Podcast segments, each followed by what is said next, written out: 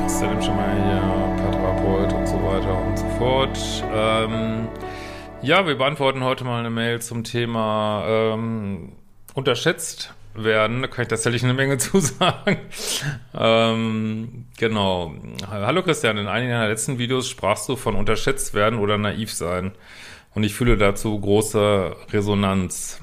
Eigentlich gibt es eigentlich so viel Fliegen, ist ja irgendwie Wahnsinn, ey.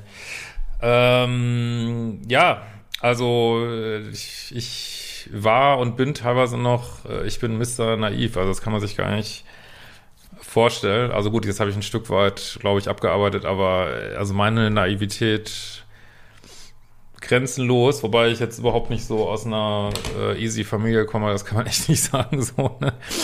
Ähm, und da könnte man ja meinen, wäre man irgendwie nicht naiv, aber meine Naivität ist einfach äh, war sie schon immer, äh, ja, ich, ich fühle das. Äh, mir begegnet das Thema als starker Pluspol in der Vergangenheit häufiger. In meinen vertrauten Mustern habe ich in diversen Ex-Beziehungen oder am Job oft naiv gehandelt und dadurch das Ansehen beziehungsweise den Respekt verloren. Ja, das ist ja das Schockierende. Dann wollen die Menschen, wollen doch eigentlich, dass wir uns netter behandeln, alle. Und dann bist du aber jemand, der nett ist, ne? Und äh, verlierst den Respekt von anderen, nur weil du den nicht vor Schienbein trittst und äh, andauernd äh, krasse Grenzen ziehst und ich weiß nicht was. Das ist, ich finde es traurig, aber ich muss mittlerweile auch ganz klar sagen, Respekt geht vor Liebe und ähm, auch wenn einem das keinen Spaß macht, nett sein, äh, ich weiß nicht, wer die Welt so gebaut hat, aber mit nett sein kommt man nicht so übermäßig weit. Ne? Muss man ganz ehrlich sagen. Also es sei denn Leute, die es wirklich verdient haben, die auch nett zu einem selber sind. Ne? Das ist natürlich eine andere Geschichte. Ne?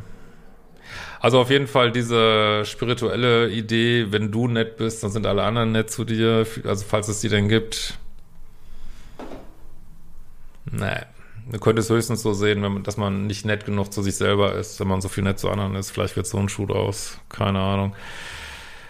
Ähm, trotzdem gelang es mir in einigen Momenten anscheinend einen großen Überraschungseffekt beim Gegenüber aufzulösen.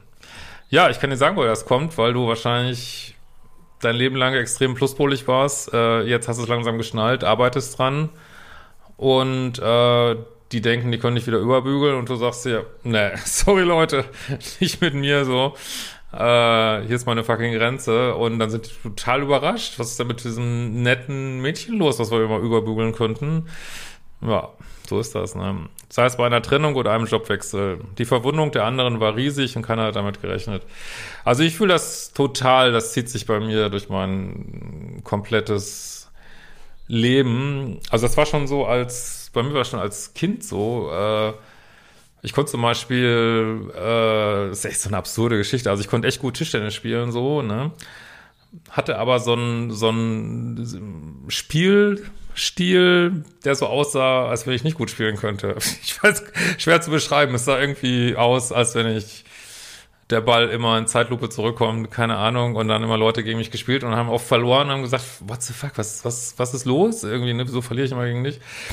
Und äh, das, aber das zieht sich durch alles. Also es ist eigentlich, ich meine jetzt auf YouTube jetzt vielleicht nicht unterschätzt, äh, das glaube ich jetzt nicht mehr, aber Leute, die mich nicht kennen, weil ich komme immer sehr defensiv äh, rüber erstmal. Ich habe auch, äh, weiß ich nicht, ja, will eigentlich, dass man einfach vernünftig miteinander umgeht und ja, pack, pack die Keule halt auch nur aus, wenn es sein muss, aber das muss halt oft sein, ne? Und ach, ist total, mich nervt das total, aber was willst du machen? Aber tatsächlich habe ich gelernt, dass Unterschätzen häufig nicht schlecht ist. Also, weil du hast immer noch ähm, ja, du, du hast immer noch Luft irgendwie, du kannst immer noch einen drauflegen und ähm, ja, wenn, wenn Leute dich zum Beispiel, vorher habe ich auch viel Teambuildings gemacht und ich weiß nicht was, und wenn Leute vielleicht buchen und denken, ja, das ist jetzt, ja, ist bestimmt ganz okay, die Firma irgendwie, und dann lieferst du einen mega geilen Job ab, äh, ja, das ist halt dann ist es halt viel geiler als andersrum, dass die denken, oh, das sieht aber alles hier so schön bunt aus und äh, mega Teambuilding-Firma und dann äh, ist aber so, sehr enttäuscht, weil es doch nicht so cool ist. Ne?